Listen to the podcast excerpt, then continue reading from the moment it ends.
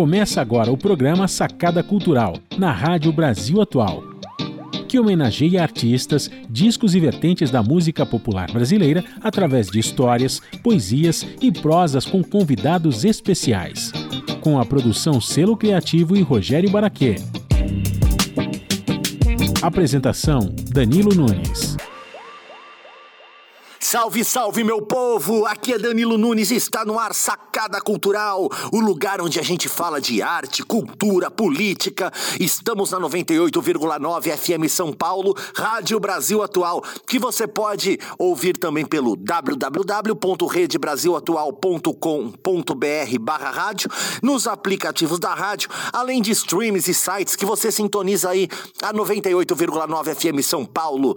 Sacada Cultural vai ao ar aos sábados sábados, às 20 horas, aqui na 98,9 FM São Paulo. E na web, onde você pode acompanhar em imagens todas as quartas e domingos, às 20 horas, nos canais da Sacada Cultural, Facebook e YouTube, arroba Sacada Cultural BR. Por isso, eu já convido vocês para que vocês nos sigam por lá, é claro.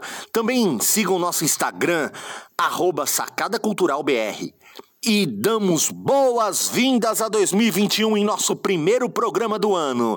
No programa de hoje tem convidados, bate-papo, tem nossos colunistas e também tem história, poesia, curiosidades e música. Muita, mas muita música. Está apenas começando Sacada Cultural e estamos na 98,9 FM São Paulo, Rádio Brasil Atual. Então, aumenta o som e vamos juntos! Não quero lhe falar, meu grande amor, das coisas que aprendi nos discos. Quero lhe contar como eu vivi e tudo o que aconteceu comigo. Viver é melhor que sonhar, e eu sei que o amor é uma coisa boa, mas também sei que qualquer canto é menor do que a vida de qualquer pessoa.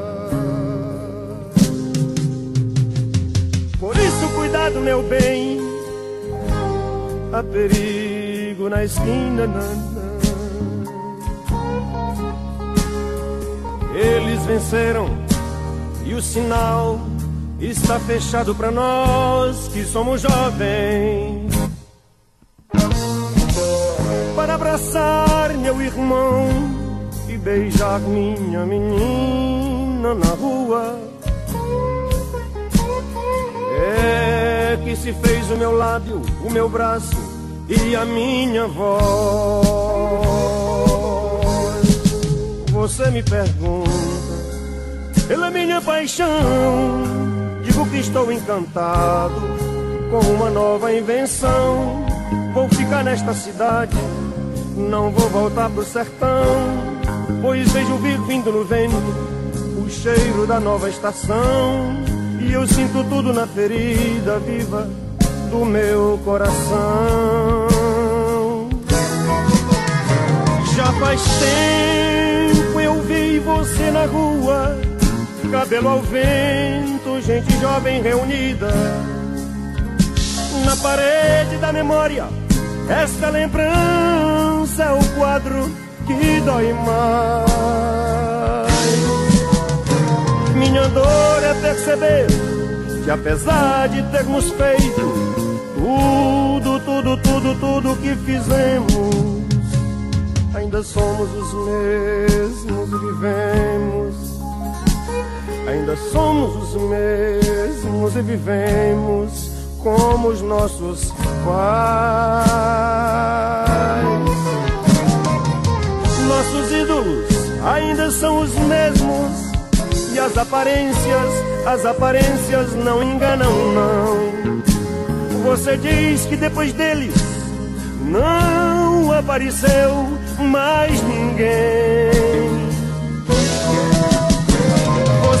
Até dizer, eu estou por fora, ou então que eu estou enganando. Mas é você que ama o passado e que não vê. É você que ama o passado e que não vê que o novo sempre vem.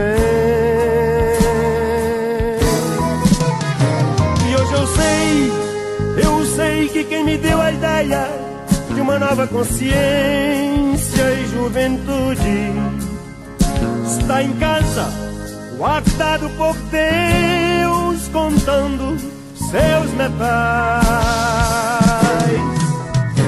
Minha dor é perceber que apesar de termos feito tudo, tudo, tudo, tudo que fizemos, ainda somos os mesmos e vivemos. Ainda somos os mesmos e vivemos. Ainda somos os mesmos e vivemos como os nossos pais. na na na na na na na na na na na na na na na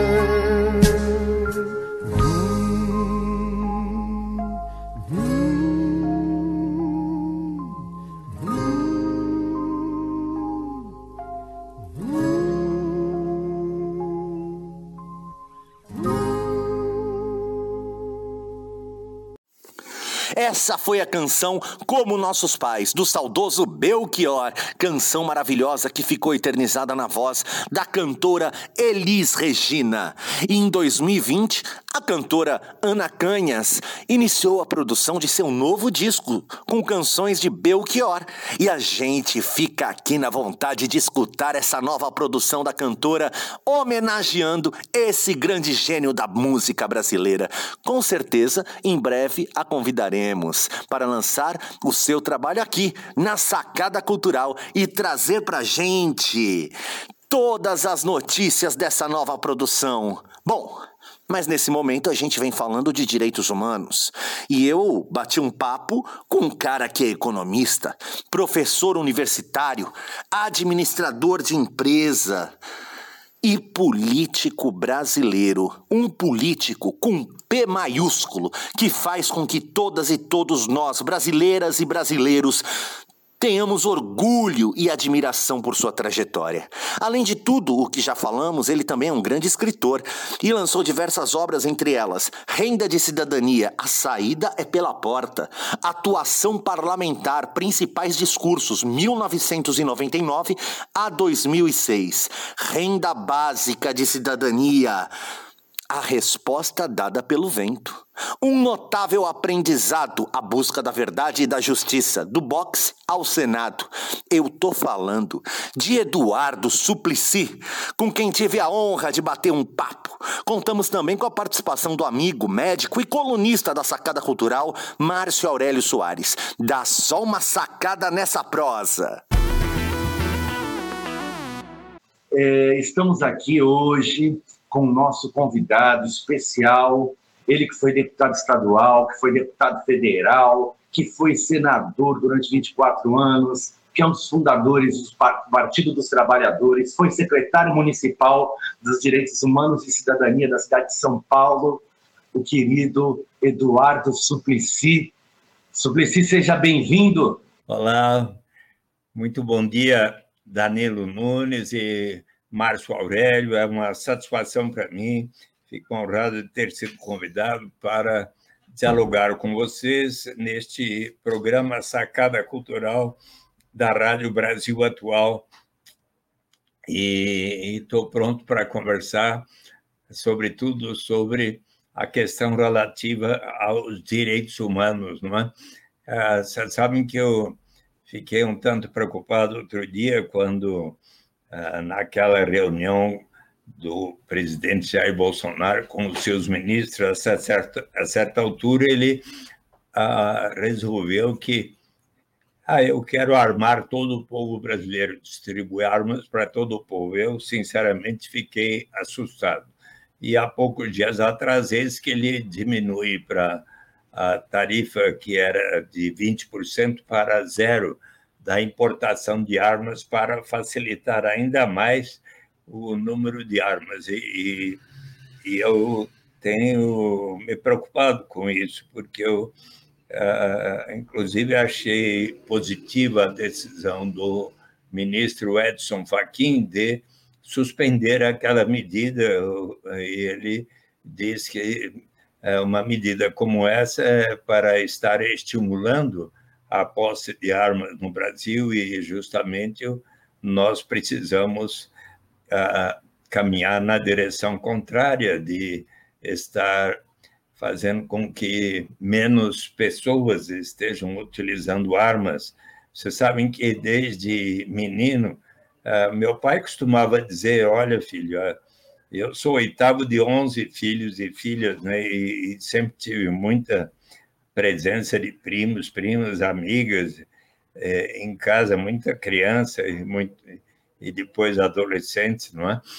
E, e meu pai costumava dizer que ele sabia de histórias verdadeiras de famílias onde, seja o pai ou o tio, tinha arma em casa, e daí, certo dia, o, as crianças estavam brincando e um, e um atirou, matou o, o primo assim, é, numa brincadeira. E, e, então, e, esse, e casos como esses eram frequentes. Eu, portanto, uh, decidi que nunca iria ter armas em casa. Acho que não é uma boa coisa. Eu até coloquei no meu Facebook ontem, nas minhas redes sociais, um apoio à medida do ministro Edson Fachin, que suspendeu aquela medida. Agora, hoje, fiquei preocupado agora porque o, o Hélio Beltrão escreveu um artigo na Folha criticando o, o ministro Faquim e eu, então, acabo de escrever uma carta para o painel do leitor da Folha, em que eu expresso que eu apoio a decisão do ministro Edson Fachin de ter suspendido a, a diminuição de 20% para zero da tarifa de importação e, e também, vocês sabem que quando o, o presidente fez aquela declaração que assustou a muitos, a mim próprio, é, depois, quando há uns três meses atrás ele anunciou que estava com a Covid-19 e que precisaria ficar eh, duas semanas isolado no Palácio do Alvorada, eu pensei comigo mesmo, ah, eu, eu acho que quem sabe ele possa agora ter tempo para ler um livro, né? E mandei para ele de presente a Utopia de Thomas More, né? Você sabe eu acompanhei, eu acompanhei a sua, seu, seu vídeo mandando. então, mas é para ver se ele aprende a lição tão importante de Thomas More. Você sabe que quando, no início do século XVI, é o que o livro conta, né? o cardeal Morton estava debatendo com algumas pessoas que a pena de morte, então instituída na Inglaterra, não havia colaborado para diminuir a criminalidade violenta. E eis que então o viajante português Rafael Itludeu, Itludeu em grego significa um contador de histórias, ponderou, olha, muito mais eficaz do que infligir estes castigos horríveis a quem não tem outra alternativa senão de primeiro uh, se tornar um ladrão para daí ser transformado em cadáver é você assegurar a sobrevivência das pessoas. E com base nesta reflexão, um amigo de Thomas More, chamado Juan Luiz Vives, escreveu para o prefeito da cidade flamenga de Bruges um tratado de subvenção aos pobres, onde pela primeira vez propõe a garantia da sobrevivência dos habitantes de Bruges. Então, ah, e dessa forma, ah, é, por causa disto, é que é, Thomas More é considerado um dos grandes pensadores na história da humanidade que é, colocou os fundamentos da garantia de uma renda para todas as pessoas. Então, ah, eu justamente quero ponderar que muito mais eficaz será instituir a renda básica de cidadania universal e incondicional para todo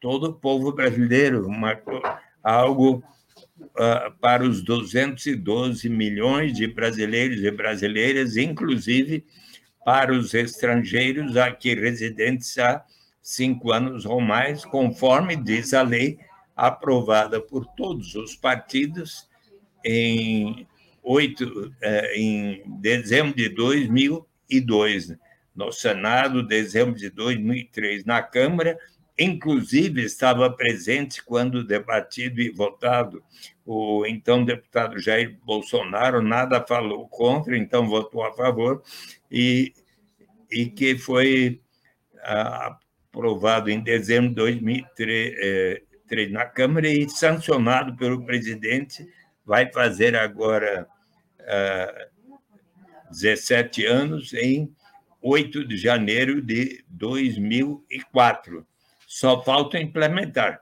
Então, é, eu, só que o, vocês sabem que o, o, o, gabinete do presidente agradeceu que eu tenha mandado o, o livro de, da Utopia de Thomas More por SEDEX, mas não me disse se ele leu o livro. O que, que vocês acham? Quem sabe se a, a Rádio Brasil Atual conseguir entrevistar o presidente, por favor, pergunte a ele se ele recebeu e aprendeu as lições de Thomas More. Por favor. Ô, Suplicy, é, também Suplicy que o vereador mais votado da história da cidade de São Paulo e o Suplicy perguntou se a gente tem arma. Eu tenho uma arma assim, Suplicy, inclusive uma arma muito potente aqui em casa, que é o meu o meu violão. Ah, o violão? Então, quem sabe possamos cantar uma canção aí para uh, definir melhor o, os, os anseios de todos nós. Estamos aqui também com o médico sanitarista, especialista em saúde pública, doutor Márcio Aurélio. Doutor Márcio Aurélio, seja bem-vindo. Muito obrigado, é um prazer, Danilo, fazer parte dos projetos Sacada Cultural, que agora também vai aos pouquinhos se transformando em web TV e aí fornecedor de conteúdo para as mídias locais. E você, com a sua capacidade de agregar e de, de se relacionar com as pessoas, tem trazido pessoas tão importantes, e culminando agora com o Eduardo Suplicy, que me deixa nervoso diante dessa, dessa dessa, dessa possibilidade de falar diretamente com o que eu chamo de senador, porque eu sempre votei no senhor como senador e para mim vai ser eternamente senador. Isso é uma alegria muito grande. E eu fico assim, é, bebendo na sua fonte, né?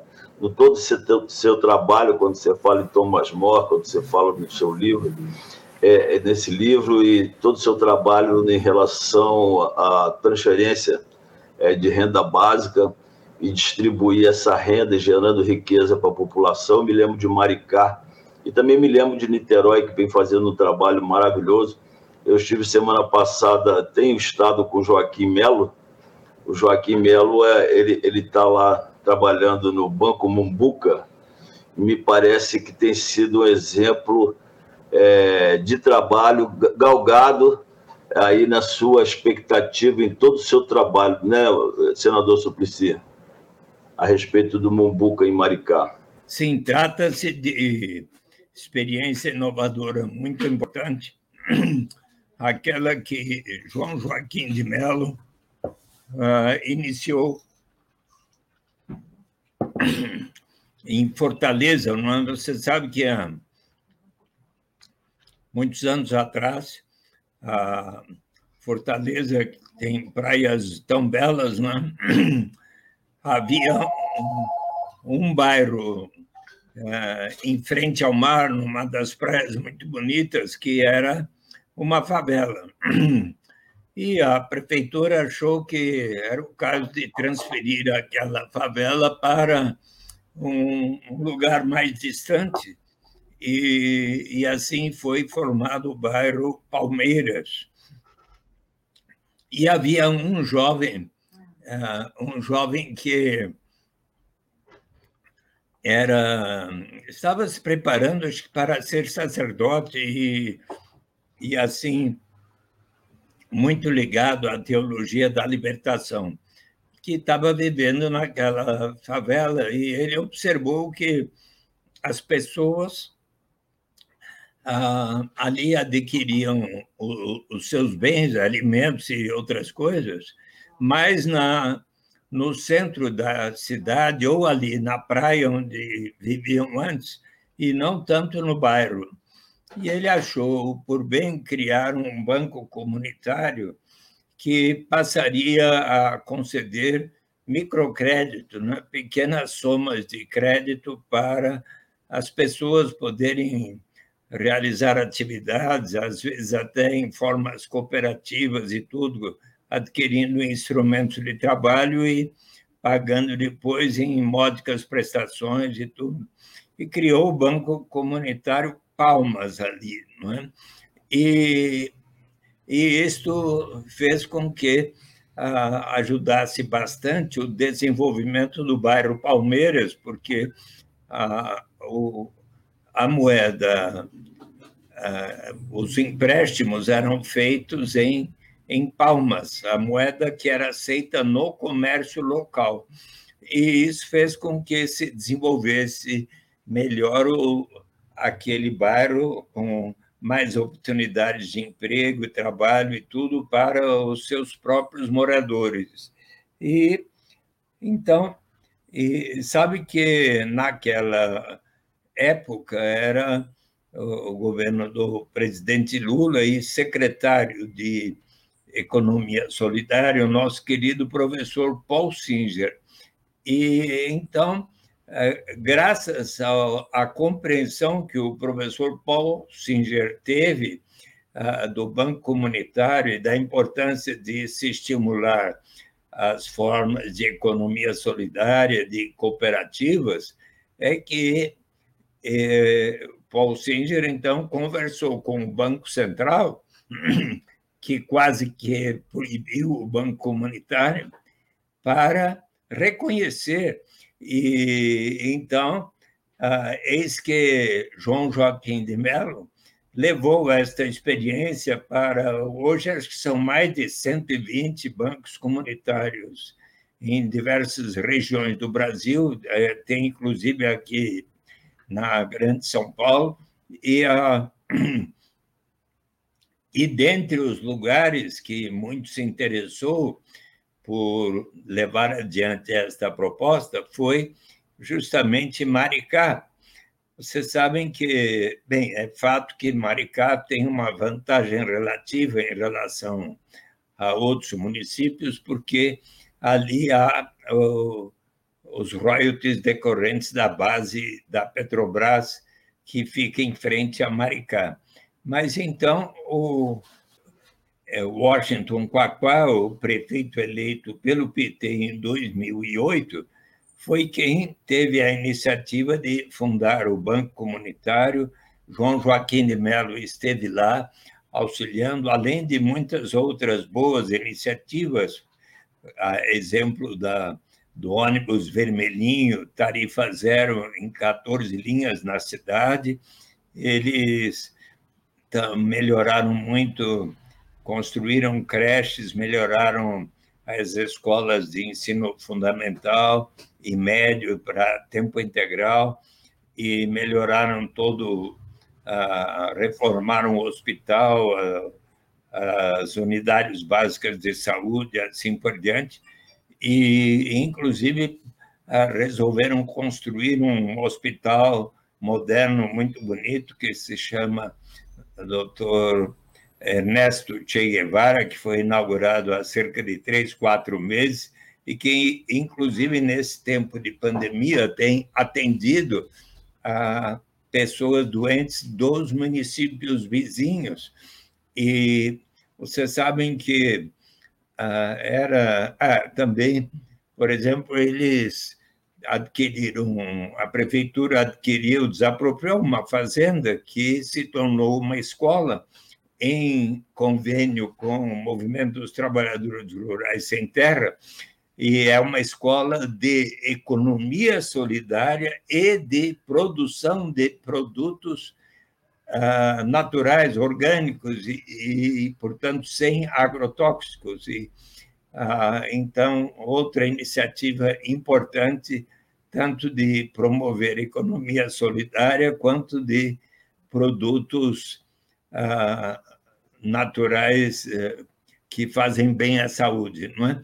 E bem, era dezembro de 2015 é, e eu fiz uma palestra um dia aqui em São Paulo sobre direitos humanos. E eis que, então, quando eu expliquei o que era a renda básica de cidadania, o prefeito Washington Quaquá, que estava ali presente, disse: Ah, eu quero aplicá-la em Maricá. E não é que ele apresentou, então, um projeto de lei para iniciar em, gradualmente em 2016, a, a Câmara logo aprovou, né? Em 2016 começou com 10 mumbucas ou reais por mês. Mumbuca é o nome do rio que cruza a cidade. Cada mumbuca equivale a um real. Então, 10 mumbucas por mês, que completava o Bolsa Família. Em 2017, 20 mumbucas por, por, por pessoa, né? é, que completava o, o Bolsa Família. Quando chegou dezembro de 2019, um quarto da população, todas aquelas pessoas que pertencem às famílias que recebem até três salários mínimos mensais, elas passaram a ter o direito de receber 130 mumbucas por mês por pessoa e Agora, a partir de, da, da pandemia, isso aumentou para 300, então, 300 mumbucas por mês por pessoa nestas famílias. Então, 42.500 pessoas, uh, um quarto dos 162 mil habitantes de Maricá, passaram a receber de esta renda básica de cidadania. está previsto em dezembro de 2001 que metade da população, 81 mil pessoas, e até 2024, e cabe assinalar que o Washington Quaquá terminou seu mandato 2016 e daí foi eleito seu sucessor, Fabiano Horta, que é também do PT e que, inclusive, acaba de ser reeleito com 78% dos votos da cidade, portanto, com uma forte aprovação uh, dessas medidas que estou mencionando, e está previsto pelo Fabiano Horta que até 2024, toda a população ali residente há três anos ou mais, diz a lei, estará recebendo o, a renda básica de cidadania, hoje paga para um quarto da população, é, 300 mumbucas ou reais por mês, ainda não sei qual vai ser o valor, seja neste final de ano, seja é, quando for plenamente implantada. Mas é interessante, você sabe que até uma, uma instituição denominada Jane Family Institute está juntamente com a Universidade Fluminense e a Universidade Federal do Rio de Janeiro, eles estão fazendo uma pesquisa acompanhando passo a passo ah, com os com a um, um, grupo grande de beneficiários da renda básica de cidadania para analisar os seus efeitos na cidade. Washington Quaquá me reportou que praticamente em Maricá foi extinta a pobreza extrema. Ademais, ah, diferentemente da situação em outras cidades do estado do Rio de Janeiro, que nesses tempos recentes ah, tiveram um aumento do desemprego, desde que implantadas estas proposições, ah, em Maricá, todos os meses tem havido um aumento ah, do número de empregos formais, ah, ou seja, ah, os, então não é à toa que a, a população reconheceu e reelegeu Francisco, o Fabiano Horta, para mais quatro anos. Então, eu, temos em Maricá um exemplo notável que vem sendo observado, inclusive por instituições internacionais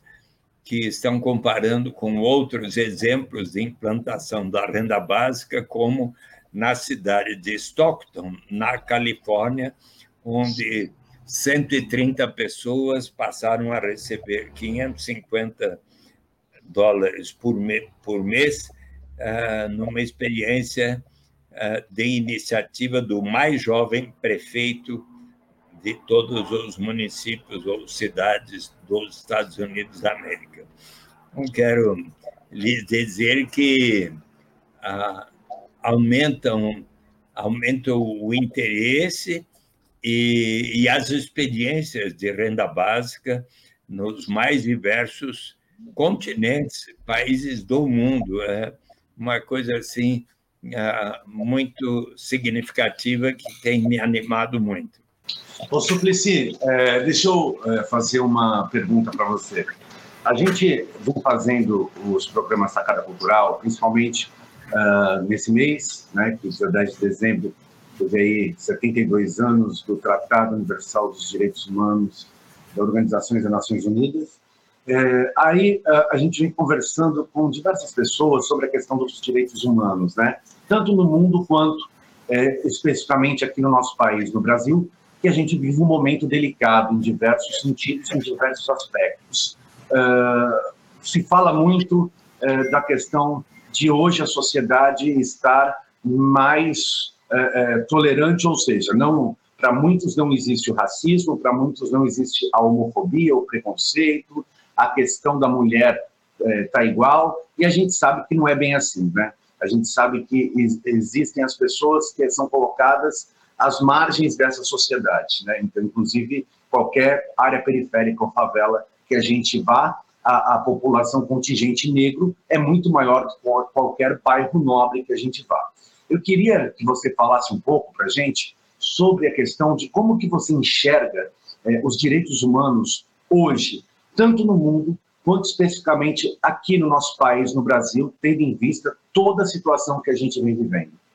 Mas eu acho tão importante que relembremos sempre os 30 artigos da Declaração Universal dos Direitos Humanos, que em 10 de dezembro último eh, foi comemorado, ela é de 1948, e esses 30 artigos, de alguma forma, estão também colocados eh, no artigo 5 da nossa Constituição, que fala dos direitos e deveres individuais e coletivos de todos os seres humanos no Brasil, eh, desde homens e mulheres, são iguais nos termos dessa Constituição e por aí vai. E e no artigo 3 da nossa Constituição estão colocados os objetivos fundamentais da República Federativa do Brasil, que eu permito aqui assinalar, porque ah, quando o presidente Jair Bolsonaro venceu as eleições, ele levantou o braço e disse: Eu juro perante Deus e o povo brasileiro cumprir a Constituição brasileira.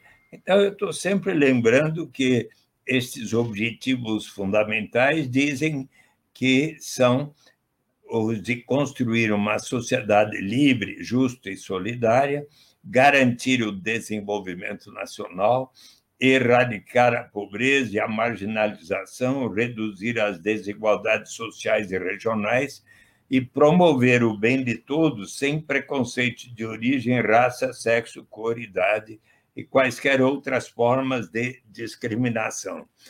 E, portanto, nós precisamos uh, colocar em prática aqueles instrumentos de política econômica que possam efetivamente significar a construção uh, da a realização da justiça e a consecução destes objetivos.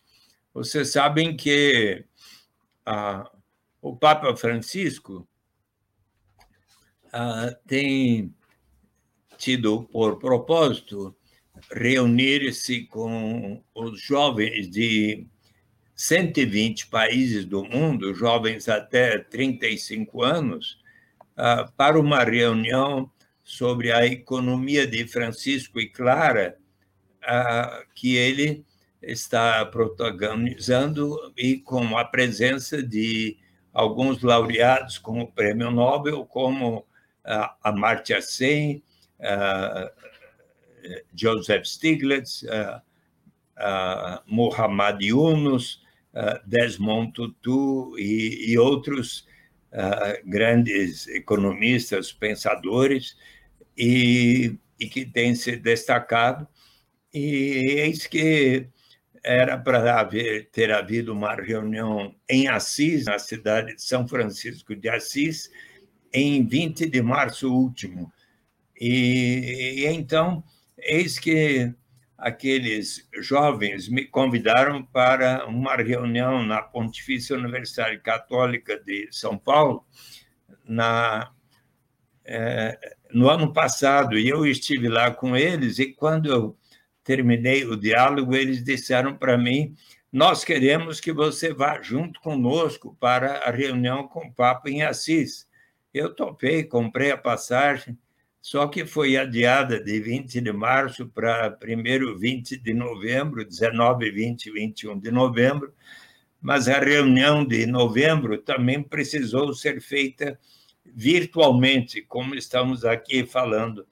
E e, a, e daí o, Papa falou na tarde do dia 21 de novembro coisas muito belas, e logo em seguida teve uma reunião com jovens, e eu sugeri a eles de encaminharmos uma junto estava presente o Ladislau Lobo, uh, Dolber, o Célio Turino, alguma, alguns intelectuais mas eu sugeri de escrevermos uma carta ao Papa Francisco, assinada por todos os jovens brasileiros, para que na, na próxima reunião, que deve ser agora realizada eh, presencialmente em Assis, mas em 2021, uma vez concluída essa pandemia do coronavírus, né,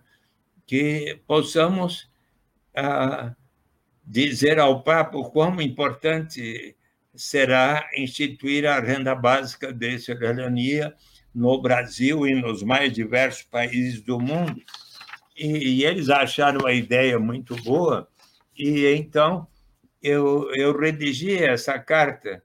Se, se vocês acharem por bem, é, eu posso até lê-la aqui para vocês. Tá bem? Faz favor, Por favor.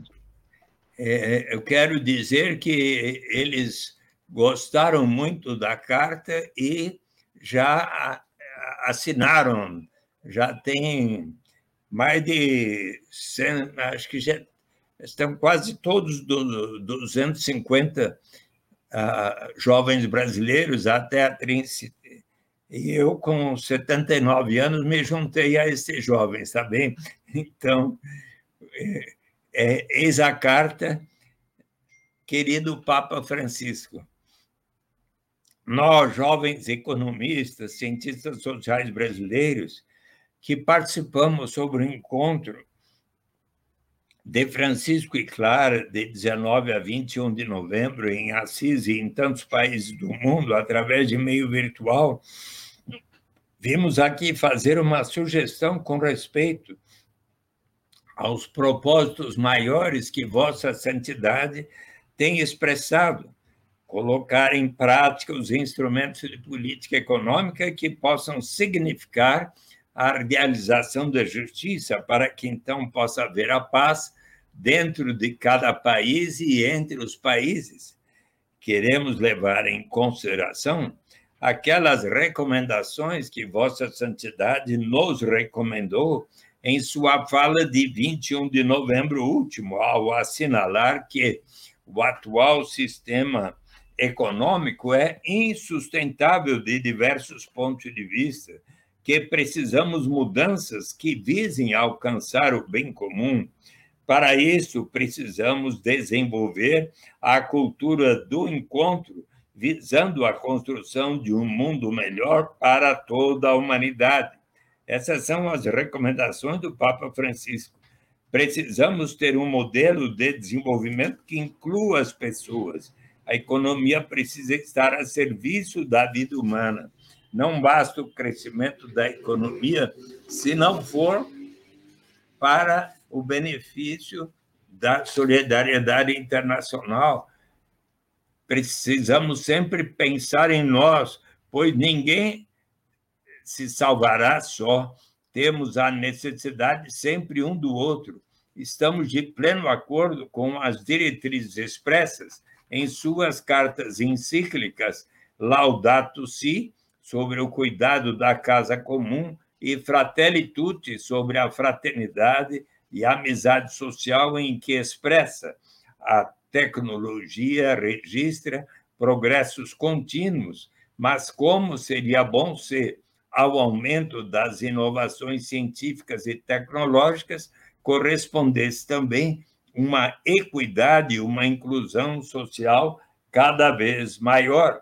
Se nós quisermos construir uma sociedade civilizada e justa, precisamos levar em consideração aqueles valores que não sejam simplesmente a busca do interesse próprio, de se levar a vantagem em tudo. Queremos também. É, é claro que todos desejamos progredir e ficamos felizes com o progresso de nossos entes queridos, mas é importante que levemos em consideração outros valores, como o progresso das demais pessoas na sociedade, valores tais como os que estão expressos num dos mais belos pronunciamentos da história da humanidade, de uma pessoa que eu tenho a convicção de que vocês muito apreciam muito, que eu trouxe aqui para lhes enviar um abraço,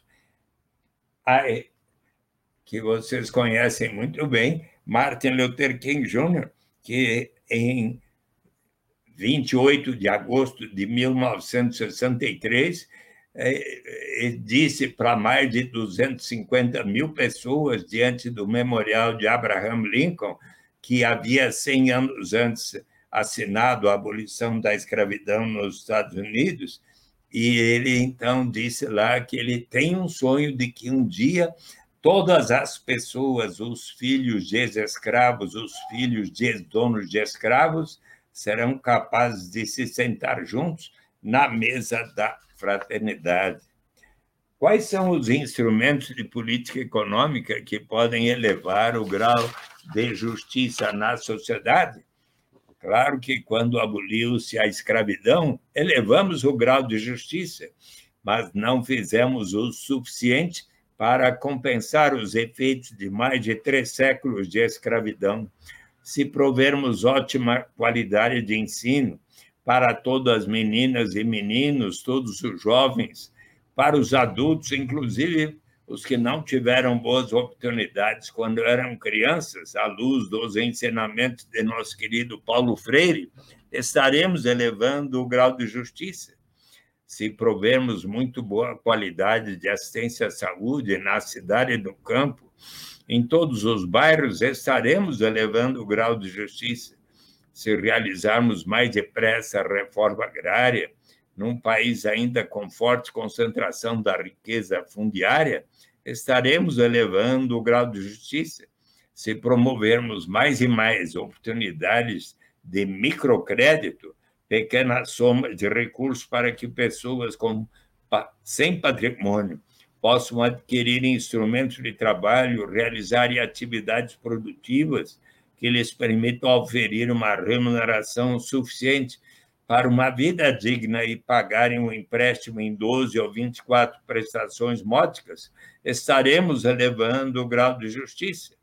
E temos também as diversas formas de transferência de renda, como as do sistema previdenciário, o benefício da prestação continuada, o seguro-desemprego, o salário família, o abono salarial, o Bolsa Família, mais recentemente o auxílio emergencial, e já está previsto na Lei 10.835 de 2004 a renda básica de cidadania incondicional e universal para todos os residentes no Brasil, inclusive os estrangeiros aqui há cinco anos ou mais, suficiente para atender às suas necessidades vitais. Trata-se de lei aprovada por todos os partidos e sancionada pelo presidente Lula em 8 de janeiro de 2004. Diz a lei, entretanto, que a RBC será instituída por etapas, a critério do Poder Executivo, começando, portanto, por programas como Bolsa Família o Auxílio Emergencial, este previsto para encerrar agora em dezembro. Cabe notar que o Brasil é o primeiro país do mundo cujo Congresso Nacional aprovou e o presidente sancionou uma lei para instituir uma renda básica de cidadania, para que ela venha de fato a ser colocada em prática faz-se necessário persuadir os que ocupam as principais funções de responsabilidade no Poder Executivo e no Congresso Nacional. Avaliamos, portanto, que a manifestação ah, do Papa Francisco sobre a renda básica de cidadania incondicional e universal, assim como dos responsáveis pela rádio atual e o programa Sacada Cultural poderá ser de fundamental importância para que ela venha se efetivar no Brasil e na Terra. Eis porque consideramos muito importante aqui colocarmos as razões pelas quais acreditamos que a renda básica de cidadania corresponde inteiramente aos fundamentos e objetivos da economia de Francisco e Clara e de suas encíclicas Laudato Si e Fratelli Tutti. Quais são as origens e os fundamentos da proposta da renda básica de cidadania? O meu livro chama-se Renda de Cidadania, a saída pela porta, para lembrar do ensinamento 520 anos antes de Cristo do mestre Confúcio no livro das explicações e das respostas, quando ele observa que a incerteza é ainda pior do que a pobreza e pode alguém sair de casa senão pela porta. Se quisermos construir uma sociedade civilizada e justa, uma solução tão de bom senso quanto sairmos de casa pela porta é instituirmos a renda básica de cidadania.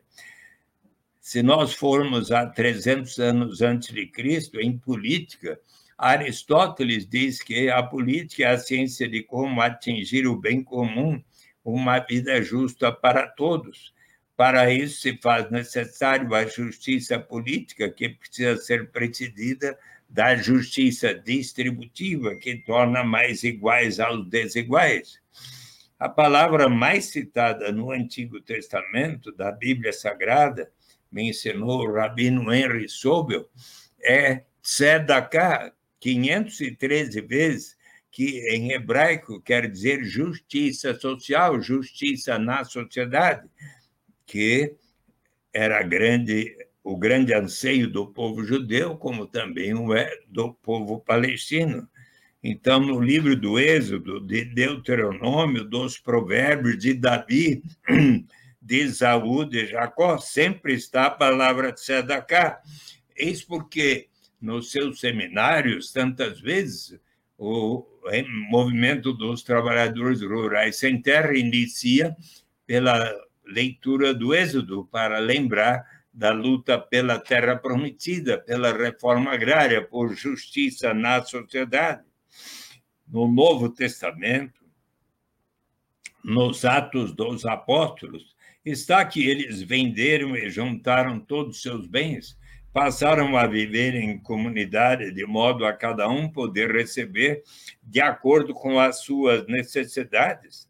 Nas parábolas de Jesus, como a do Senhor da Vinha, ele conta que o Senhor da Vinha contratou inúmeros trabalhadores ao longo da jornada, na primeira, na segunda, até a última hora do dia com cada um combinou que ambos consideravam justo.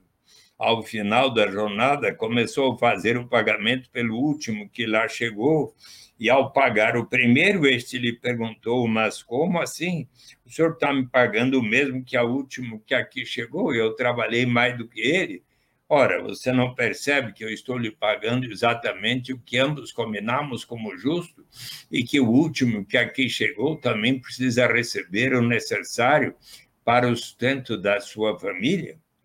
E se nós formos ver a segunda epístola de São Paulo aos Coríntios, ele lá diz que todos nós precisamos seguir o exemplo de Jesus, que, em sendo tão poderoso, resolveu se solidarizar e viver dentre mais, os mais jovens, de tal, é, dentre os mais pobres, de tal maneira que, conforme está escrito justiça, para que haja igualdade, toda aquela pessoa que teve uma safra, safra abundante não tem de mais, toda aquela pessoa que teve uma safra pequena não tem de menos.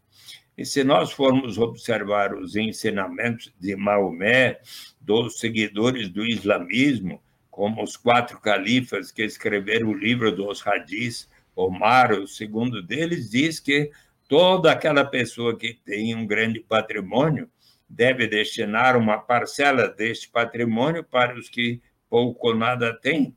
E se olharmos para os ensinamentos do budismo, como de Dalai Lama, uma ética para o novo milênio, ele diz: se for para admitir o consumo tão suntuoso dos mais ricos, nós precisamos antes assegurar a sobrevivência de toda a humanidade.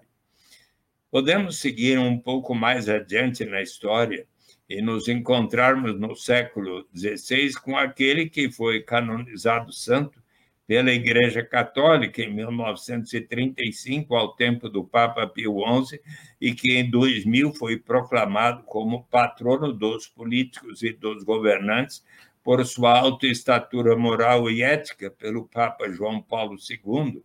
Justamente eu já lhes falei de Thomas More, que publicou a Utopia em 1516 e se formos um pouco mais adiante na história, vamos encontrar Thomas Paine, um dos mais importantes ideólogos das revoluções americana e francesa, que também fundamentou o direito à renda básica em Justiça Agrária, escrita para a Assembleia Nacional da França em 1795. Ele explica que a pobreza era causada pela civilização e a instituição da propriedade privada, pois ali na América, onde ele havia vivido antes da independência, não enxergara tamanha pobreza e destituição como nas vilas e cidades europeias de então, porque na América a propriedade era comum dentre os índios. Mas ele considerava de bom senso que uma pessoa que cultive a terra realize benfeitoria na terra, possa usufruir do seu trabalho na sua propriedade. Mas era o seu plano, e este era um plano para todos os países, que toda pessoa que assim o fizesse deveria separar uma parcela de seu rendimento para um fundo que a todos pertenceria, e deste fundo, uma vez acumulado, se pagaria tanto um capital básico quanto uma renda básica como um direito inalienável de todas as pessoas participarem da riqueza comum da nação. Se nós formos acompanhar aquilo que escreveu Karl Marx em O Manifesto Comunista com Friedrich Engels em 1848, Mais tarde, em Os Volumes de O Capital, e em 1875 ele escreveu a crítica ao programa de Gotha, onde ele diz que numa sociedade mais amadurecida, os seres humanos vão se portar de tal maneira que ah, a se poderem inscrever como lema da sua sociedade 12 palavras em inglês que o grande economista John Kenneth Galbraith, em A Era da Incerteza, diz que tiveram um efeito ainda mais revolucionário do que os volumes de O Capital. From each according to his capacity, to each according to his needs de cada um de acordo com a sua capacidade, a cada um de acordo com as suas necessidades. E que o John Kenneth Galbraith diz que tiveram um efeito ainda mais revolucionário do que os volumes de O Capital. Vocês sabem que certo dia eu fui fazer uma palestra sobre esse tema para as comunidades eclesiais de base lá na Conferência Nacional dos Bispos do Brasil era os anos 90 ainda, e era presidida a conferência por Dom Luciano Mendes de Almeida, saudoso defensor dos direitos humanos. E eu, então, citei tantos pensadores ao longo da história que defendem a garantia da renda. E quando eu citei Karl Marx, no final ele muito carinhosamente me disse: Olha, Eduardo, você não precisa citar o Karl Marx para defender a sua proposta, porque ela é muito melhor defendida por São Paulo na segunda epístola aos Coríntios.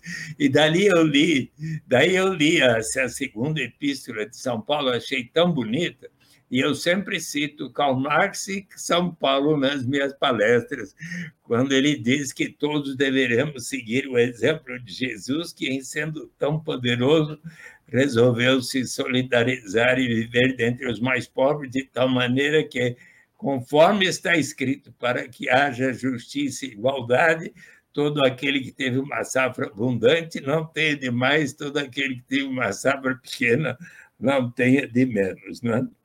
Em 1918, Sim. em Os Caminhos, você disse. Oi? Também é dita como é, como tendo o autor Allan Kardec, né? É citada muito no Espiritismo, né? A cada um de acordo com a sua necessidade. Certo. É polêmica, né? Muito bem. E em Os Caminhos para a Liberdade, 1918, o Bertrand Russell, numa reflexão sobre o socialismo, o sindicalismo e o anarquismo, ele chegou, eh, depois de analisar essas três ideologias, ele disse: o, o meu plano é exatamente esse, que cada pessoa tem o necessário para a sua sobrevivência e daí para frente cada um vai conseguir aquilo que obtiver por seu talento, esforço, capacidade, criatividade, etc. Mas a ninguém deve ser negado o mínimo para a sua sobrevivência. E daí para frente, no século XX e XXI, um número crescente de filósofos, economistas, cientistas sociais, muitos laureados com o Prêmio Nobel de Economia e da Paz, com, no mais largo espectro, como George Cole, Lady Juliette Reese Williams, Denise Mabel Milner, Herbert Simon, John Maynard Keynes, Oscar Lange, Abba Lerner, John Robinson, Friedrich Hayek, Milton Friedman, George Stigler, Robert Theobald, John Rawls, John Kenneth Galbraith, James Edward Mead, Daniel Patrick Moynihan, James Tobin, Celso Furtado, Josué de Castro, Martin Luther King Jr., Mark Ferrer, Jay Hammond, Klaus Hoff, Philippe Van Paris, Vanik van der Bort, Herman Parker, Emma Rothschild, Amartya Sen, Guy Stanning, Cal Polanyi, Daniel Raventos, Walter Van Trier, Ruben Rovolo, Desmond Tutu, Robert Solow, Vernon Smith, Gael Giraud, Daniel McFadden, Muhammad Yunus, Peter Diamond, Christopher Pissarides, Angus Dayton e Esther Duflo e a Brigitte Banerjee, que ganharam o prêmio Nobel no ano passado, todos têm defendido a garantia de uma renda, seja através de um imposto de renda negativo ou de uma renda básica universal. Então, qual é a maior vantagem da renda básica de cidadania? É justamente o grau de dignidade e liberdade do ser humano. Aquela pessoa que, por vezes, não tem outra alternativa senão de encontrar um trabalho como vender o seu corpo ou participar de uma quadrilha de narcotraficantes ou tal, o dia que houver para si e para cada membro da sua família uma renda suficiente para atender às suas necessidades vitais, esta pessoa vai ganhar o direito de dizer: não, agora eu não preciso aceitar essa única alternativa que me surge pela frente, mas que vai ferir a minha dignidade, colocar minha saúde e vida em risco. Eu agora quero, uh, vou poder, uh, graças à renda básica para mim, cada membro da minha família, quem sabe eu possa fazer um curso aqui numa instituição, numa cidade, até que surja uma oportunidade mais de acordo com a minha vocação. E agora é cada vez mais maior o interesse e tem havido boas experiências do pagamento de uma renda igual para toda a população, como, por exemplo, no Alasca, que fez do Alasca passar do mais desigual dos 50 estados norte-americanos hoje para o mais igualitário, ah, e, e outras experiências de sucesso, como em Macau, que eu visitei, em Otivero, na Namíbia, em Madhya Pradesh, estado da Índia, experiências locais na Finlândia, na Escócia, na Alemanha, na Holanda, em Grenoble, na França, nas vilas rurais do Quênia, que eu visitei no ano passado, agora em Maricá e em Stockton e assim por diante. Então, os brasileiros que estamos acompanhando o encontro sobre a economia de Francisco e Claro, consideramos que será de fundamental importância para o Papa Francisco expressar a sua avaliação sobre a renda básica de cidadania e recomendar ao governo brasileiro e a de outros países do mundo para que venham a implementar a renda básica de cidadania. E então, eh, eu gostaria de lhes informar que uh, tive uma notícia muito positiva na o, livro do Papa uh, na semana passada. Não, não é essa. Eu ganhei de presente da minha querida Mônica Dallari o, o, o último livro do Papa Francisco. Você já tem conhecimento? Vamos sonhar juntos o caminho para um futuro melhor. Vocês já chegaram a conhecer esse livro? Não, nunca, não li ainda, mas mas mas está na minha. Acaba de ser publicado pela Intrínseca. E então eu, na mesma noite que recebi, fui lendo até o final, e quando cheguei na página 143, Eis o que diz o Papa Francisco, Recon... entre abrindo aspas, hein? Reconhecer o valor do trabalho não remunerado para a sociedade é vital para repensarmos o mundo pós-pandemia. Por isso, acredito que seja a hora de explorar conceitos como de renda básica universal, também conhecido como imposto de renda negativo, um pagamento fixo incondicional a todos os cidadãos que poderia ser distribuído através do sistema tributário. A renda básica universal poderia redefinir as relações do mercado laboral, garantindo às pessoas a dignidade de rejeitar condições de trabalho que as aprisionam na pobreza. Daria aos indivíduos a segurança básica de que precisam eliminando o estigma do seguro-desemprego e facilitaria a mudança de um trabalho para outro, como cada vez mais os imperativos tecnológicos do mundo trabalhista exigem. políticas como essa também podem ajudar as pessoas a combinar tempo dedicado a trabalho remunerado com tempo para a comunidade. Então, vejam só as palavras do próprio Papa Francisco. Então, estou muito animado. Deixa-me fazer aqui uma, uma, uma colocação, agradecendo a leitura da carta do Estado e as referências que ele faz nelas, referências teóricas, né? e a sua prática política militante também. É muito bom saber que existiu Muhammad Yunus, né? É o cara que transformou milhares de pessoas em Bangladesh, é uma das suas referências. E Célio Turino, que nós semana passada o entrevistamos aqui, também está completamente envolvido é, na, na economia de Francisco de Clara. E lembrando que ontem, dia 15, foi o Dia Nacional da Economia Solidária. Sim. Parte aqui do Fórum de Economia Solidária da Baixada Santista. E ontem foi o dia de termos uma aula sobre a biografia de Paul Singer, né?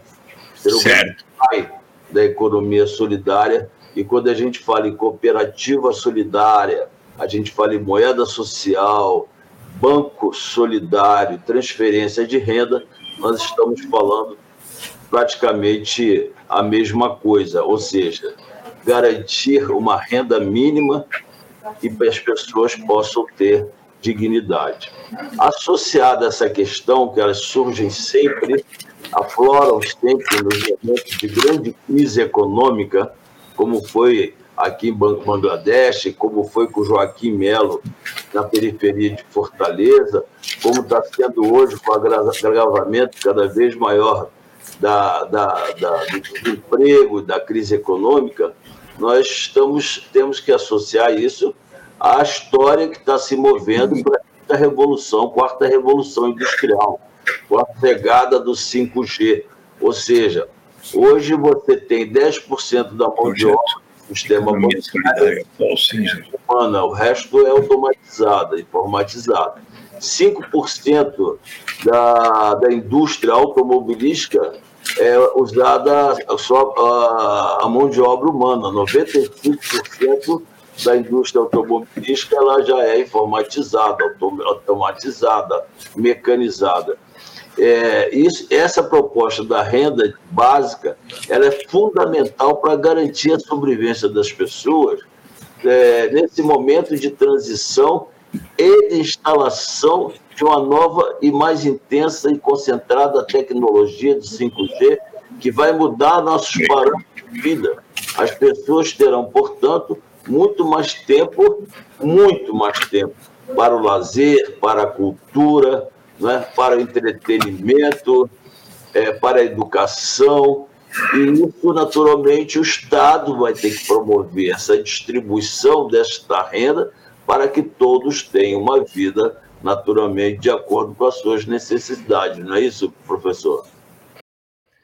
Com toda certeza, caro Márcio Aurélio, eu quero até aproveitar a, a, para lhe informar que ah, eu estou em diálogo com os secretários do Trabalho da Secretaria da Casa Civil para que logo possa ser apreciada e votada, se possível ainda nessa última semana de trabalhos legislativos na Câmara Municipal, o projeto de lei que cria a Lei Paul Singer, Marco Regulatório Municipal da Economia Solidária, que cria a política e os temas municipais de economia solidária, institui o Fundo e o Conselho Municipais de Economia Solidária. Então, numa homenagem ao querido professor Paul Singer, eu que tem, apresentei esse projeto para justamente estar estimulando mais e mais a economia solidária, as formas cooperativas de produção, sejam aquelas dos catadores de material reciclável, seja de uh, cooperativas, por exemplo, de migrantes que, por vezes, têm dificuldade de obter trabalho e emprego na cidade, mas uh, formando cooperativas aumentam a possibilidade e assim por diante. Então, com, com toda a afinidade, eu quero também saudaram a, o Dia Nacional da Economia Solidária e a, a nossa homenagem ao querido professor Paul Singer. Suplicy, a gente uh, vem nesses tempos, muitas coisas começaram a se aflorar. Né? De uns tempos para cá, de uns anos para cá, muitas coisas começaram a ser pautadas, serem pautadas, é, serem colocadas em prática, como é o caso da economia solidária, muitos cursos se abriram, muitas palestras, muitos diálogos, como é o caso da economia circular, como é o caso da economia criativa, é, turismo de base comunitária, ou seja, uh, formas e aspectos que vão uh, uh, mexendo com a economia, com a renda, criando novas perspectivas, novas alternativas, principalmente para comunidades, para locais, é, por exemplo, a comunidade da cultura caiçara, que está presente no sul do Rio de Janeiro, norte do Paraná, pegando toda a faixa do litoral paulista e Vale do Ribeira. Comunidades que foram passaram um processo de especulação imobiliária e foram desapropriadas de suas terras. Uns resistiram e ficaram, e até hoje eles enfrentam esse problema. Então, é, junto com isso, a gente tem aí, é, recentemente, nesse ano inteiro, praticamente, esse processo da pandemia, né? Toda, toda essa, essa história da pandemia, o que é, nos mostrou, não agora, mas já havia mostrado, né, novas ferramentas de interações sociais. A, global, a própria globalização já mostrava para a gente, já apontava esse caminho da tecnologia, da web, das redes sociais, da interação social. Só que com a pandemia isso se intensificou. Então você junta tudo isso e você começa a criar é, novas formas de comunicação, novas possibilidades. Como que você enxerga isso, Suplicy, na atualidade? É, é, todo esse processo da pandemia, essa intensificação, eh, se intensificou essa questão das ferramentas de interação social da web e tudo isso que vem se discutindo de economia solidária, economia criativa, economia circular, turismo de base comunitária, que são é, é, novas possibilidades e novos caminhos. Bem, prezado Danilo, eu acho fundamental que, inclusive, às vezes é justamente em épocas de crise que surgem transformações e modificações, como aconteceu durante a Grande Depressão, quando uh, houve a, a, ação do presidente Roosevelt para enfrentar a Grande Depressão, e naquela oportunidade, economistas como John Maynard Keynes mostrou que era necessário, sim, realizar ações que viessem a dinamizar a economia. E você sabe que uh, John Maynard Keynes também escreveu sobre a sua visão para os nossos netos e também escreveu uh, publicações, uh, por exemplo, em 1939, ele é, ele escreveu um artigo para o The Times denominado How to Pay for the War, como pagar pela guerra que iriam enfrentar contra a Alemanha, Japão e tal.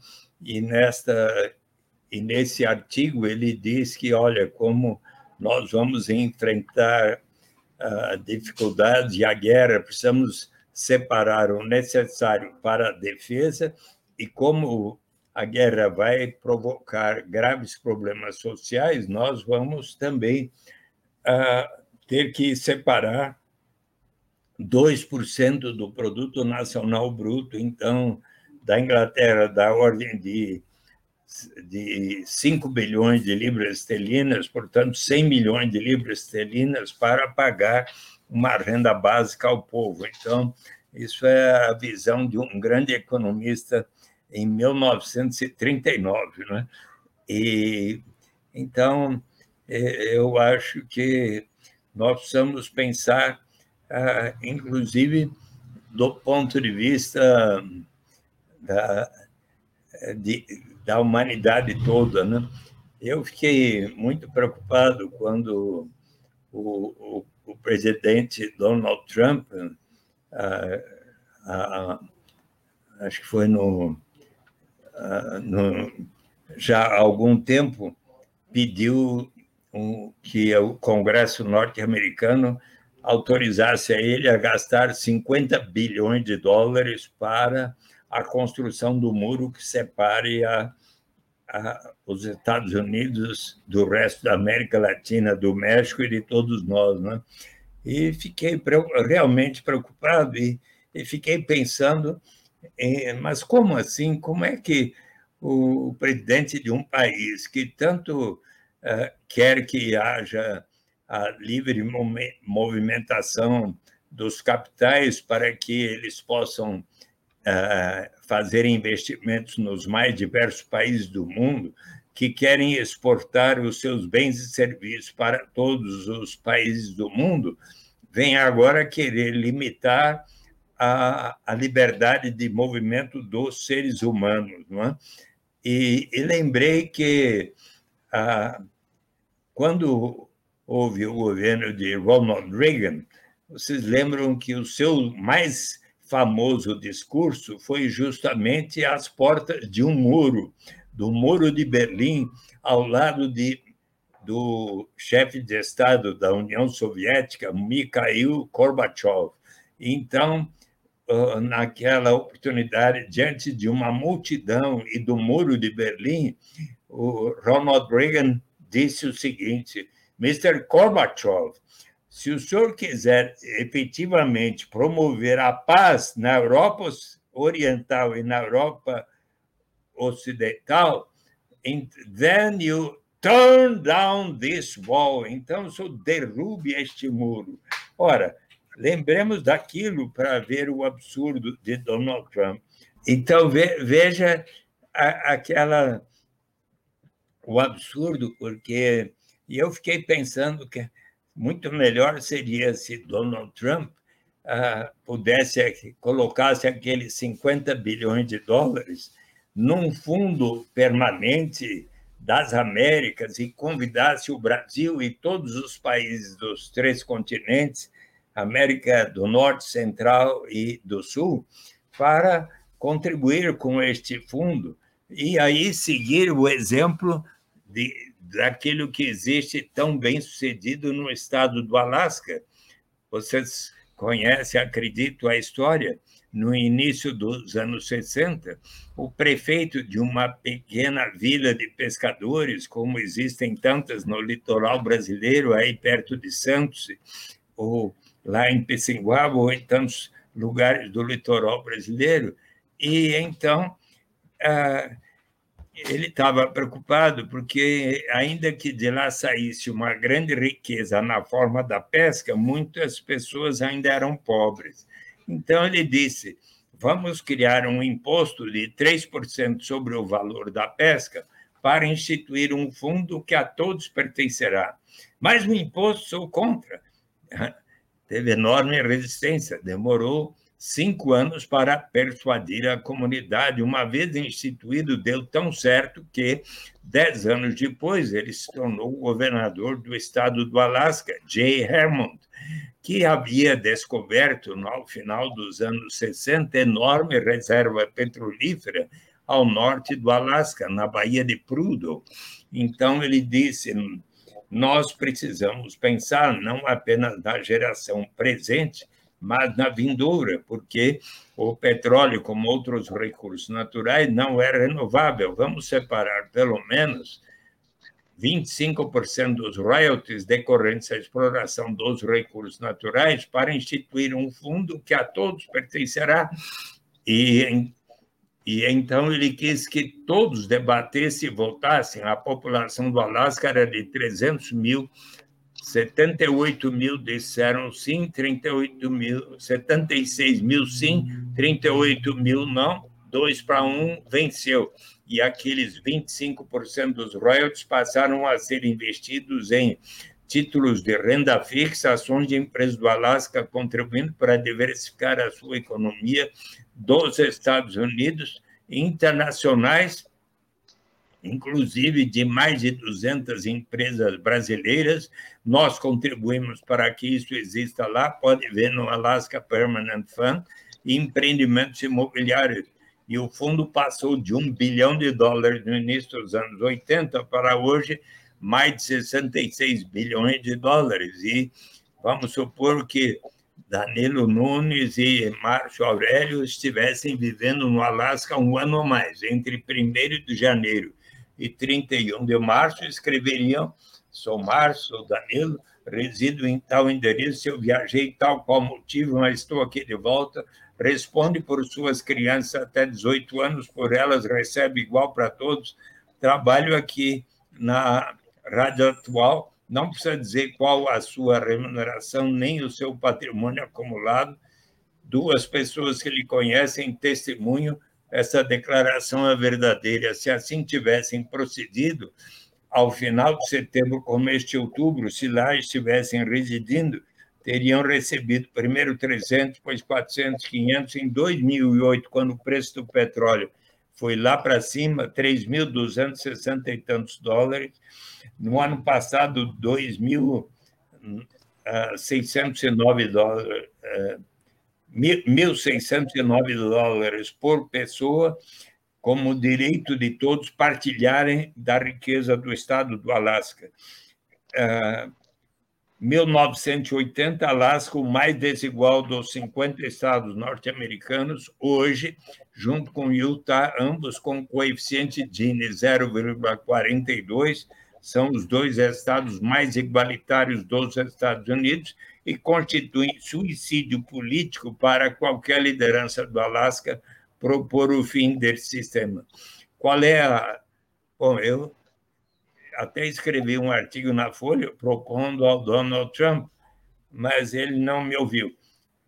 Porque o dia que houver, desde o Canadá até a Argentina, desde o Alasca até a Patagônia, uma renda básica de cidadania igual para todos os habitantes das três Américas, nós não vamos mais precisar de muros que separem as nossas fronteiras, tá bem? Eu quero aqui, é, é, para mim como apresentador do programa aqui, além de artista, professor de história também, historiador, para mim isso aqui é com certeza também uma aula, é uma, uma grande aula, um grande aprendizado, essa troca é maravilhosa. Eu quero agradecer aqui o doutor Márcio Aurélio, é, que é o nosso colunista da Sacada Cultural, que participa aqui de algumas entrevistas. Muito obrigado pela sua participação, Márcio. Obrigado, querido Danilo, por você me dar essa, dar essa oportunidade de estar aqui, mesmo que virtualmente, com esse grande mestre intelectual e político, militante. É, e aqui vale lembrar que, citando é, Maricá, Citamos também aqui o professor Havaí, que onde está é o centro do capitalismo mundial.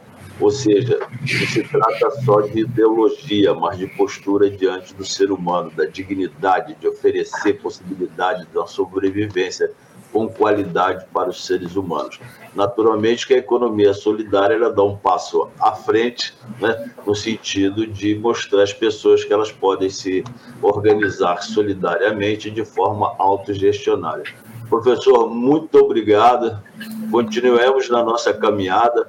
Aqui atrás você vai ver um banner Plantador de Tâmaras é o livro que eu publiquei, editei há dois meses, três meses atrás, está em e-book ainda, porque quem planta tâmaras não colhe tâmaras.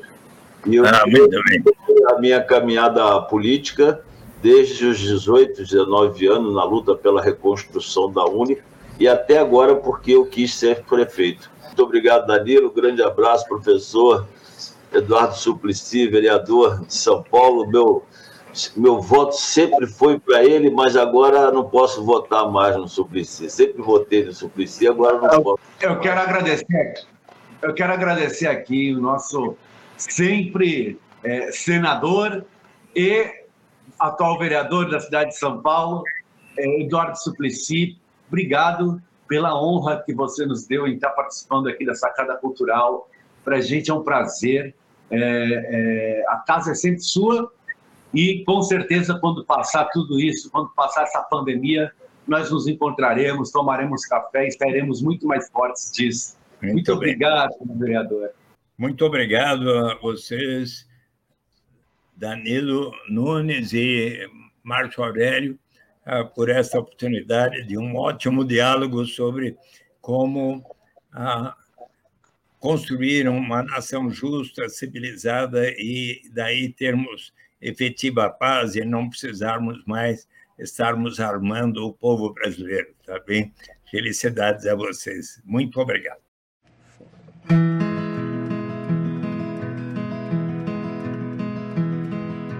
How many roads must a man walk down before you call him a man?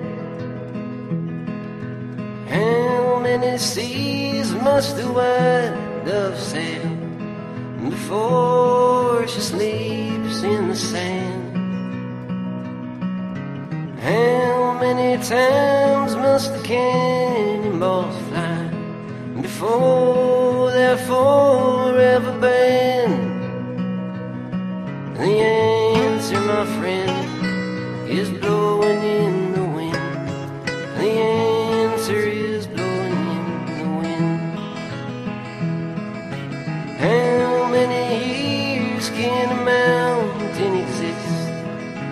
before it's washed to the sea?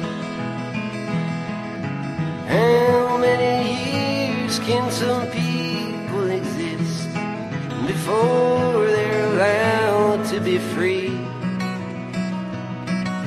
How many times can a man turn his head and pretend that he just doesn't see? The answer, my friend, is blowing in the wind.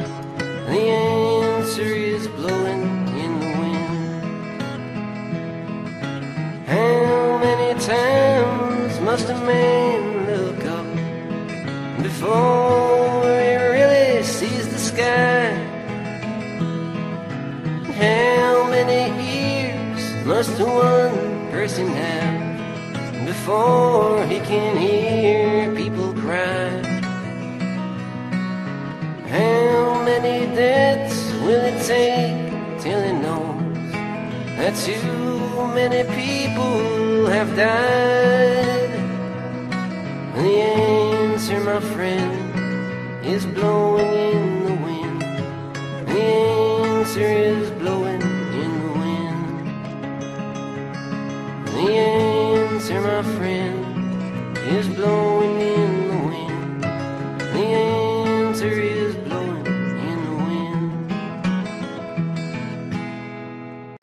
Essa foi a canção Blue in the Wind, ou Soprando no Vento, de Bob Dylan. Mais uma vez, muito obrigado ao vereador e amigo Eduardo Suplicy pelo papo maravilhoso. E também obrigado ao nosso amigo e colunista Márcio Aurélio Soares, que já já estará aqui com a gente. Valeu! A sacada cultural continua. E a sacada cultural também é poesia. E traz agora toda a ancestralidade poética e popular com o poeta Elton Magalhães, diretamente da Bahia, e a coluna Com Cordel. Vem chegando, meu poeta, é com você.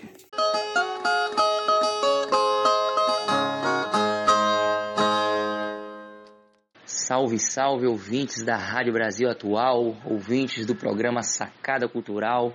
Salve, salve, meu querido Danilo Nunes. Aqui é Elton Magalhães, poeta cordelista de Salvador, Bahia.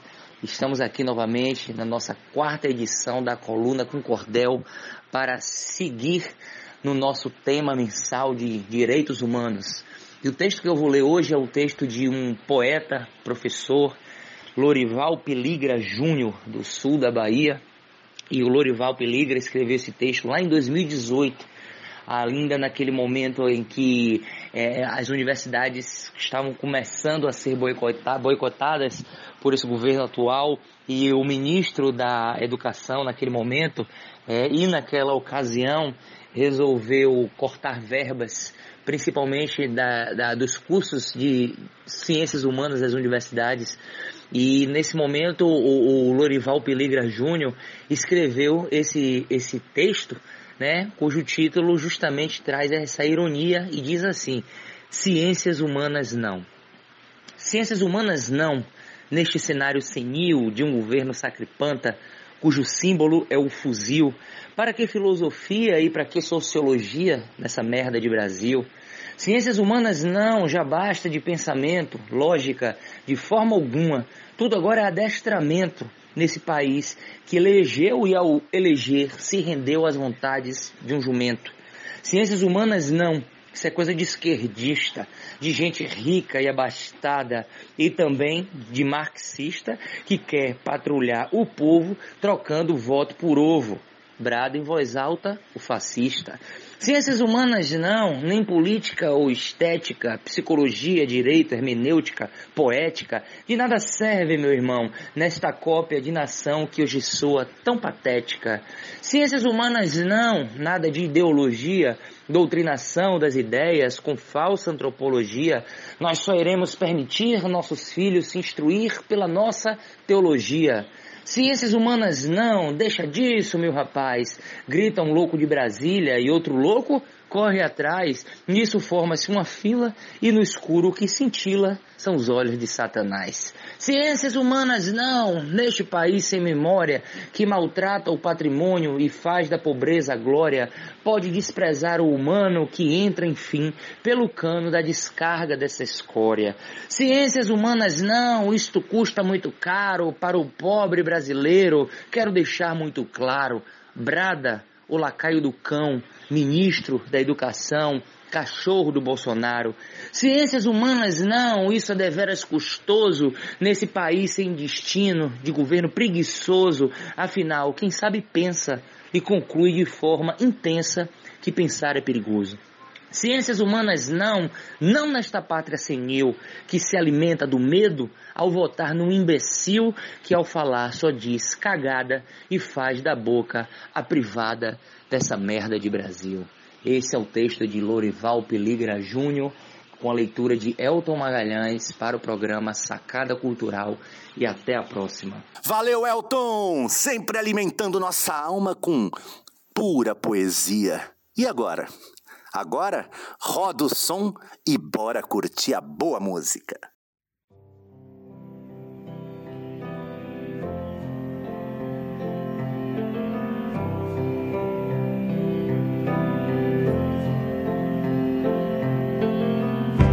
Imagine there's no heaven. It's easy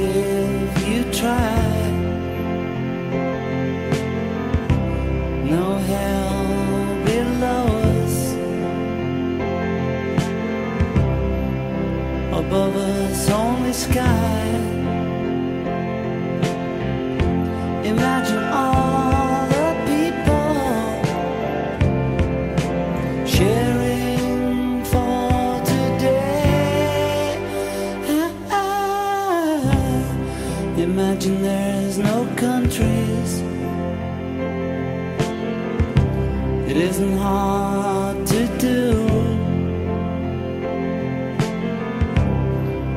Nothing to kill or die for.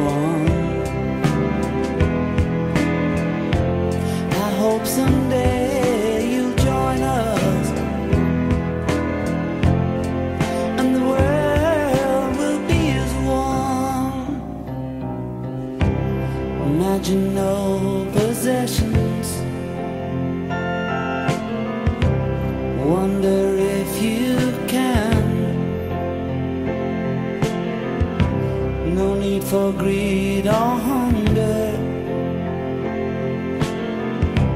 A brotherhood of man. Imagine all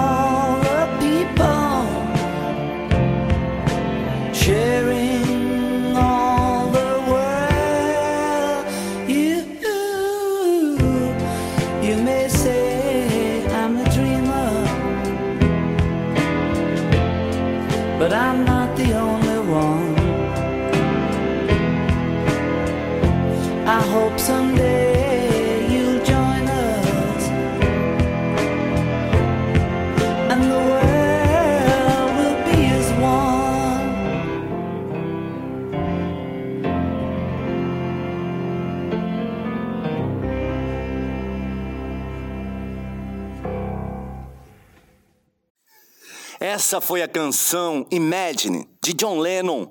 Imagine que é uma canção do álbum de mesmo nome, escrita por John Lennon e Yoko Ono, lançada em 1971, foi o single mais vendido da carreira solo de Lennon e virou um hino da paz, sendo gravado por diversos artistas, entre eles Madonna, Elton John Stevie Wonder. É uma das canções mais cantadas na história. Bom, Falando em música, vamos então respirar um pouco mais fundo com o músico e amigo Rogério Baraquê e a coluna Respirando Música. Vem chegando o Baraquê! Para que nossa esperança seja mais que a vingança, seja sempre um caminho que se deixa de herança Como é que uma canção composta há mais de 40 anos atrás tem tão a ver com o momento que a gente vive hoje, mesmo tendo sido feita num contexto social e político tão diferente dos dias atuais? Vamos tentar entender. A canção Novo Tempo foi lançada em 1980 no álbum de mesmo nome de Ivan Lins e foi mais uma na coleção de grandes sucessos da dupla Ivan Lins e Vitor Martins. Mas o que estava acontecendo de tão novo em 1980? Para a gente entender isso, a gente tem que ir um pouquinho lá para trás, no final dos anos 60, que foi quando Ivan Lins iniciou a sua carreira. E no final dos anos 60, a gente sabe que a ditadura, ou o regime militar, como alguns preferem, está comendo solta ali, né? Muita gente sendo presa, torturada, o AI-5 tinha sido decretado, muita coisa foi mais proibida ainda do que já era, e aí foi justamente quando Ivan Lins surge no cenário, um filho de militares que sai de uma faculdade de química e resolveu virar músico, né, depois de aprender a tocar piano aos 18 anos de idade. Ele teve ali alguns quase sucessos, mas o seu primeiro grande sucesso foi Madalena, com a grande, inigualável, incomparável Elis Regina. Aliás, o Ivan Lins foi um dos vários compositores que teve essa bênção de ter sido projetado pela Elis, ao lado de Belchior, Milton Nascimento e muitos outros. Oh, Madalena, o meu peito percebeu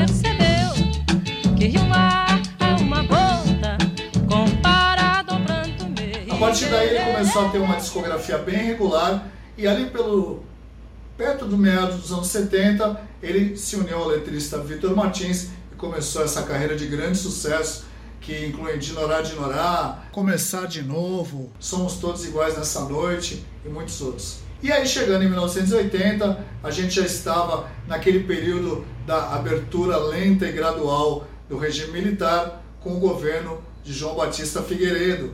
E Exatamente em 1980 aconteceram duas coisas muito importantes. A primeira delas foi o fim do bipartidarismo. A gente tinha no Brasil até então, desde o advento da, do golpe militar de 64, a gente tinha apenas dois partidos, a Arena, que era o partido do governo, e o MDB, que era o partido da oposição, dentro do que poderia haver de oposição na época.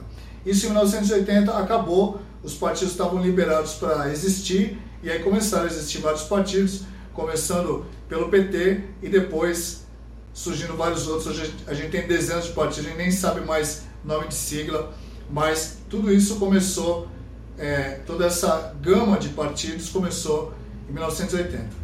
Outro fato muito importante que aconteceu em 1980 foi a anistia dada a todos os exilados políticos, todas aquelas pessoas que fugiram do regime militar por medo da tortura e das mortes que aconteciam e realmente aconteciam, viu galera? Na época do regime militar. O pessoal que fugiu foi autorizado a voltar. É claro que nem todos voltaram ao mesmo tempo, o pessoal ainda estava meio cabreiro, o pessoal veio voltando aos poucos e tal, mas até que todo mundo pôde voltar para o nosso amado Brasil.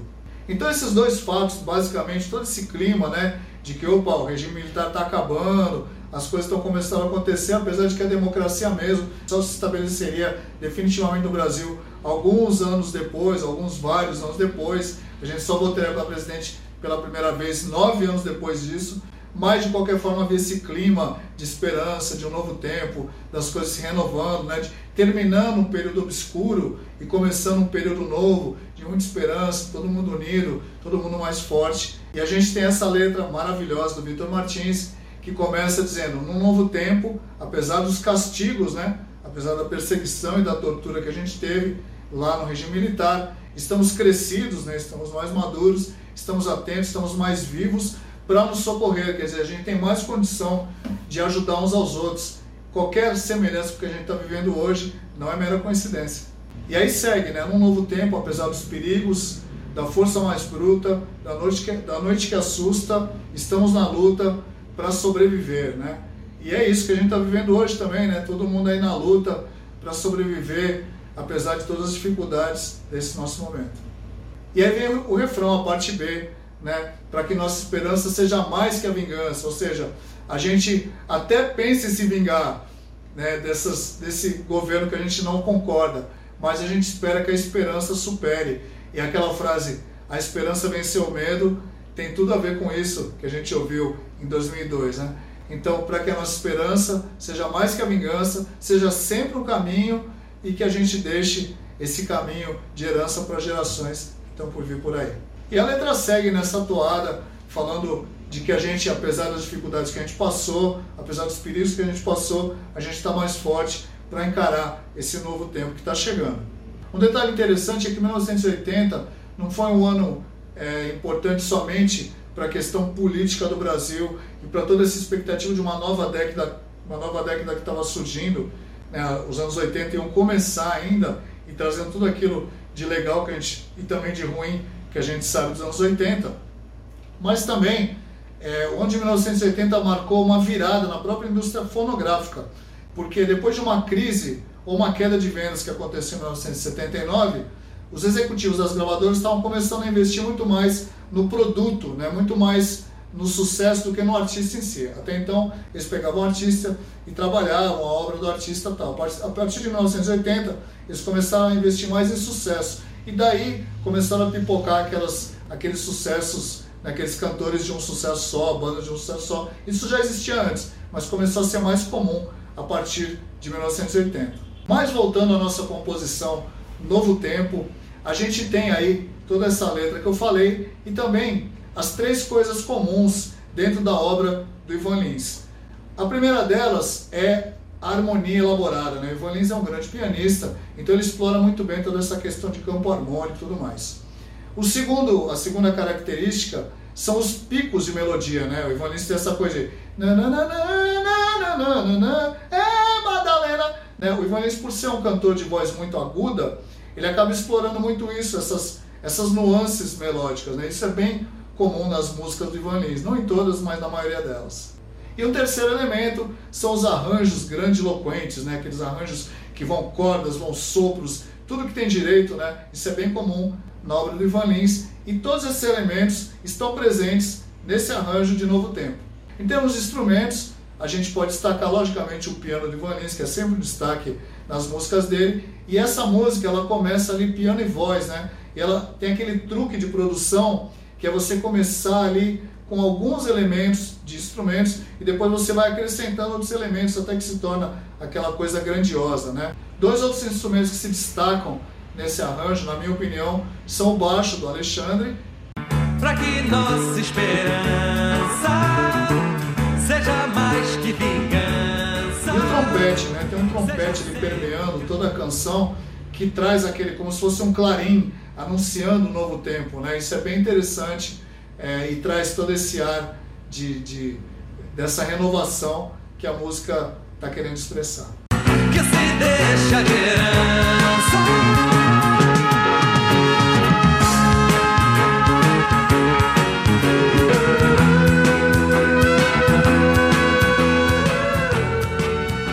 harmonia, apesar de ser uma canção aparentemente complexa, principalmente por causa dessas nuances de melodia do Ivan Lins, é, ela é uma canção, em termos harmônicos, razoavelmente, digamos assim, simples, dentro do contexto da nossa música popular brasileira.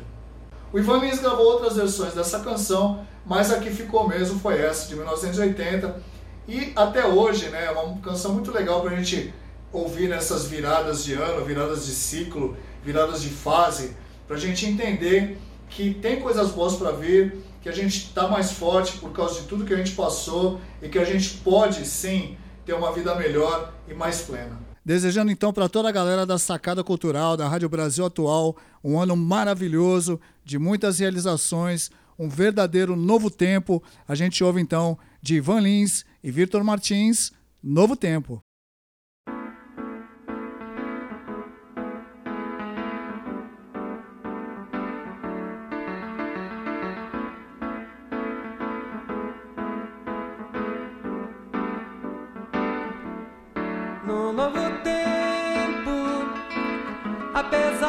Dos castigos. Estamos crescidos, estamos atentos, estamos mais vivos para nos socorrer, para nos socorrer, para nos socorrer no novo tempo, apesar força mais bruta, da noite que assusta, estamos na luta para sobreviver, para sobreviver, para sobreviver, para que nossa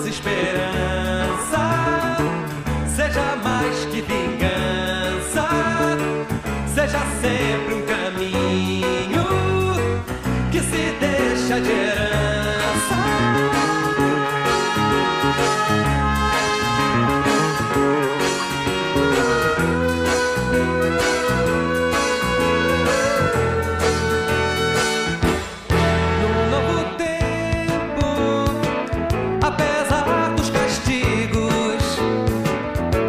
De toda fadiga, de toda injustiça, estamos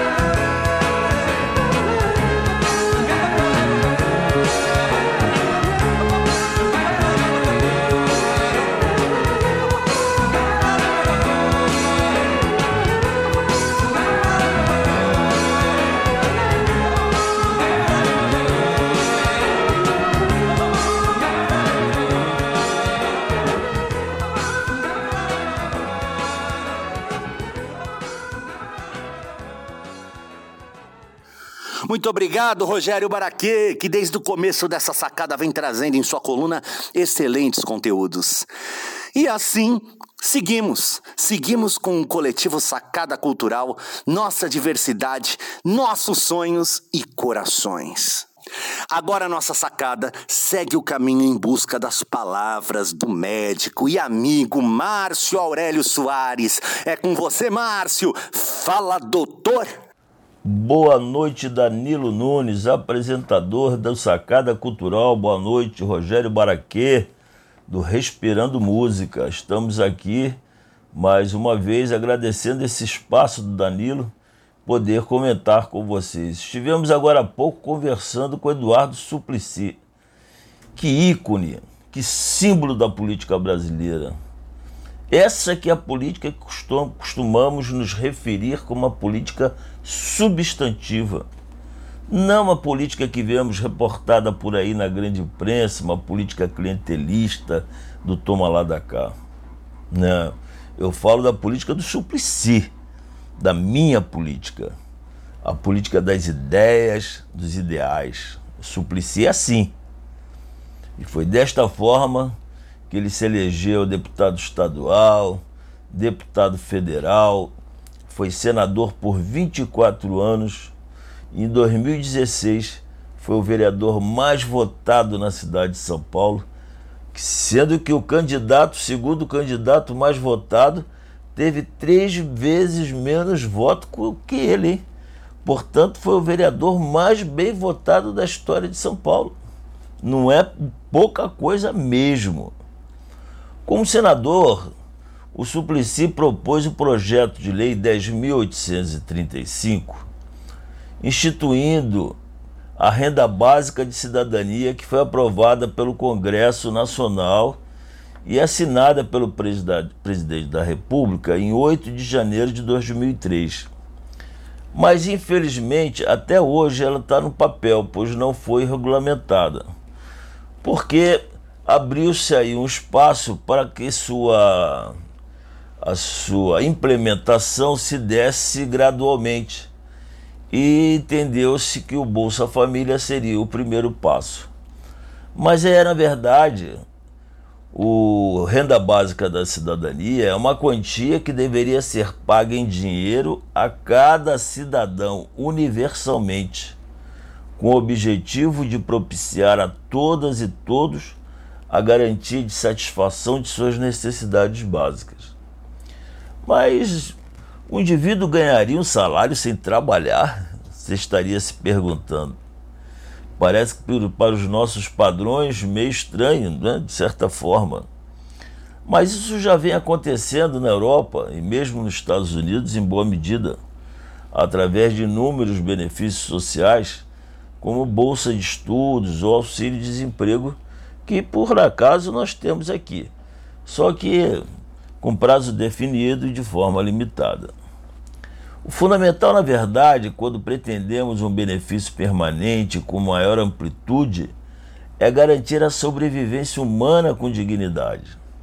Além do aspecto humano, de garantir a sobrevivência dessa geração atual para semearmos novas gerações mais criativas e cultas não podemos esquecer que estamos nos aprofundando da quarta revolução industrial. Com a chegada mais próxima da conexão 5G, que substituirá de modo indelével e inexorável o trabalho humano na produção.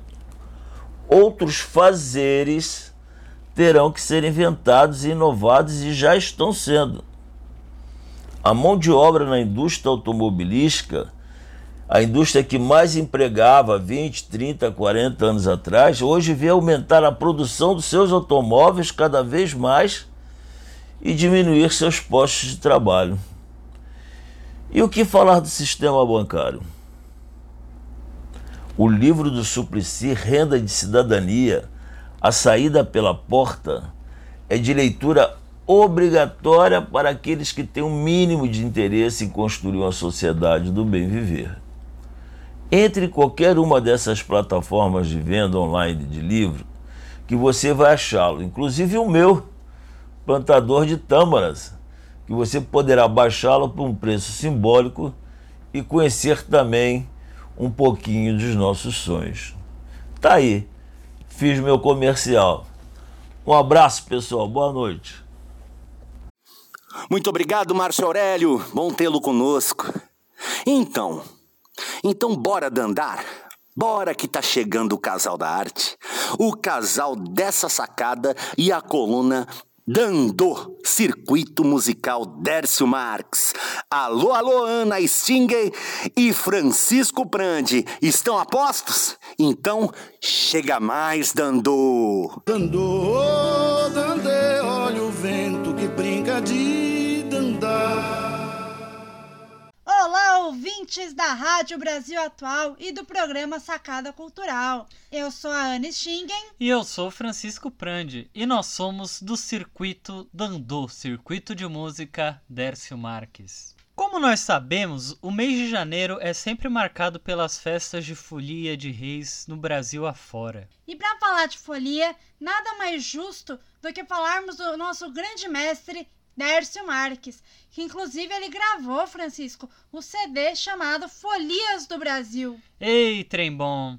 E com essa pandemia, infelizmente, muitas casas não vão poder receber os foliões. Então, o que, que a gente vai pedir para os nossos ouvintes aí? Vamos fechar o olho e imaginar os foliões entrando na sua casa, trazendo os estandartes, servindo a mesa, e a gente vai criar essa conexão aqui. Então, Dá licença, dono de casa, que vem chegando a folia de Patos de Minas.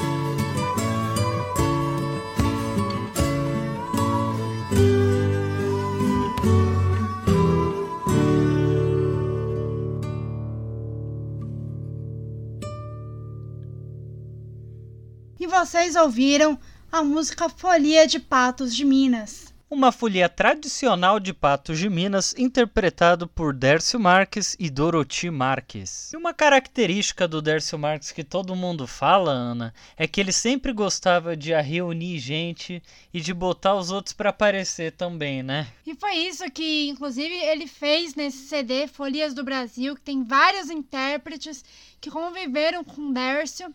E vale muito a pena, a gente super recomenda que vocês escutem esse CD. E para escutar mais um pouquinho dele, vamos ouvir agora o Terno de São Benedito, uma composição de Tino Gomes, Georgino Júnior e Lima. E ela está interpretada pelo Giovanni Guimarães com os vocais maravilhosos que a gente escuta do Dércio ao fundo. Vamos lá, daqui a pouquinho a gente conversa mais. Chegou o terno de São Benedito, cantando forte feito pau Pereira, somos o povo vindo da poeira, trazemos fé nas obras da bandeira, trazemos fé nas obras da bandeira. Essa bandeira que vem lá acender uma estrela guia, vem despertar o coração dos pobres, anunciando que chegou o dia, anunciando que chegou o dia.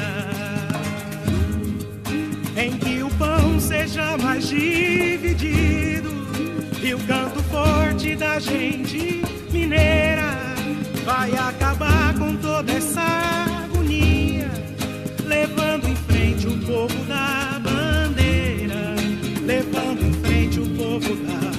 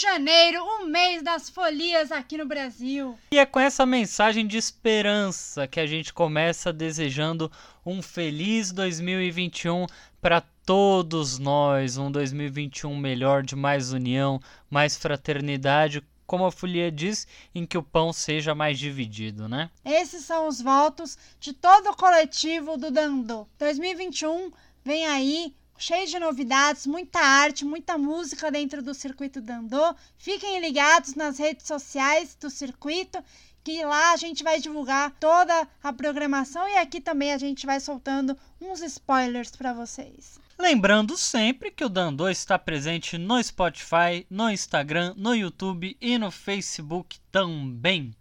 E assim vai terminando a primeira coluna do ano do Circuito Dandô. A gente agradece novamente à Rádio Brasil Atual, ao programa Sacada Cultural e especialmente ao Danilo Nunes. Um abraço a todos vocês e vamos nos despedindo com um trechinho aí dos nossos mestres Darcio e Dorothy Marques, Claro E do Santo Rei.